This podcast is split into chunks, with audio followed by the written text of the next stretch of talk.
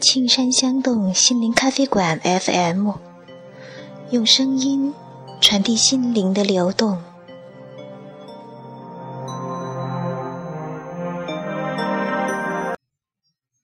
大家好，我是小雨。今天心理小说跟大家分享一个超凡禅宗的游戏——禅卡塔罗。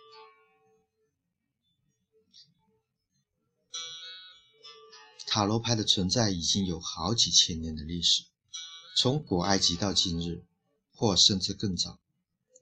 目前已经知道了塔罗牌的使用是在中古世纪，在那个动荡的时代里，塔罗牌被用来当做传达神秘学校教导的宝典。随着时间的经过，塔罗牌被用在很多方面，比如说作为一种预测未来的工具。或者说，作为一种好玩的室内游戏，又或是作为一种在各种不同的情况下捕捉未来和玄妙资讯的方式等等。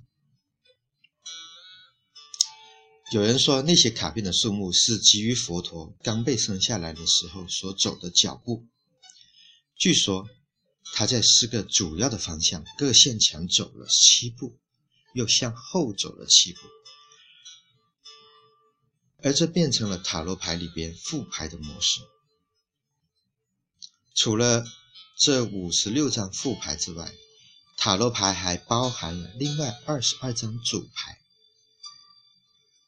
它道出了人类心灵旅程的完整的故事，从最开始的傻瓜那张牌，到旅程的最高点，以完成这张牌来表示。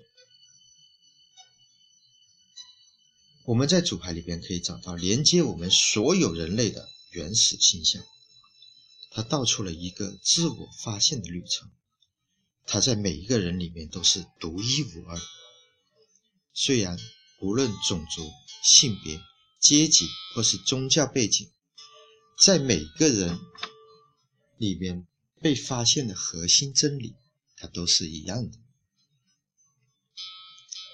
在传统的塔罗牌里面。这个自我发现的旅程被视为是螺旋形的，每一个完成都可以引导到一个新的层面的开始，然后又再度从傻瓜进入。然而，在这一组牌里边，我们加入了师傅这一张牌。这张牌让我们将那个螺旋形置之脑后而跳出生死的轮回。师傅。这张牌象征着最终的超越，那个生命之旅的本身，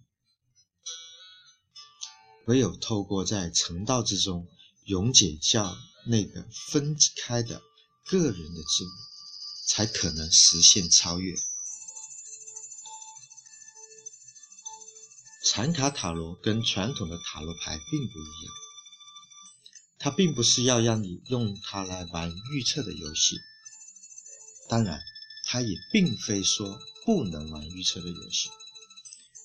更重要的是，它是一个禅宗超凡的游戏，它可以反映出当下的那个片刻，原原本本的呈现此时此地的现况，没有任何判断或比较。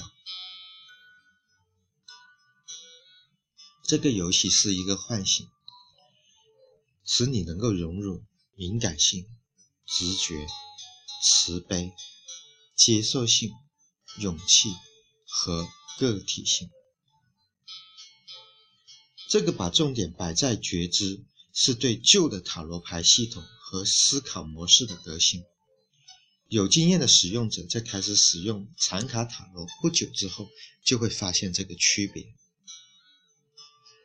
如果大家有兴趣来体验禅卡塔罗是如何带给我们当下的感觉，以及启迪我们对未来的洞见的，请来青山相洞心理咖啡馆预约我们的禅卡塔罗师。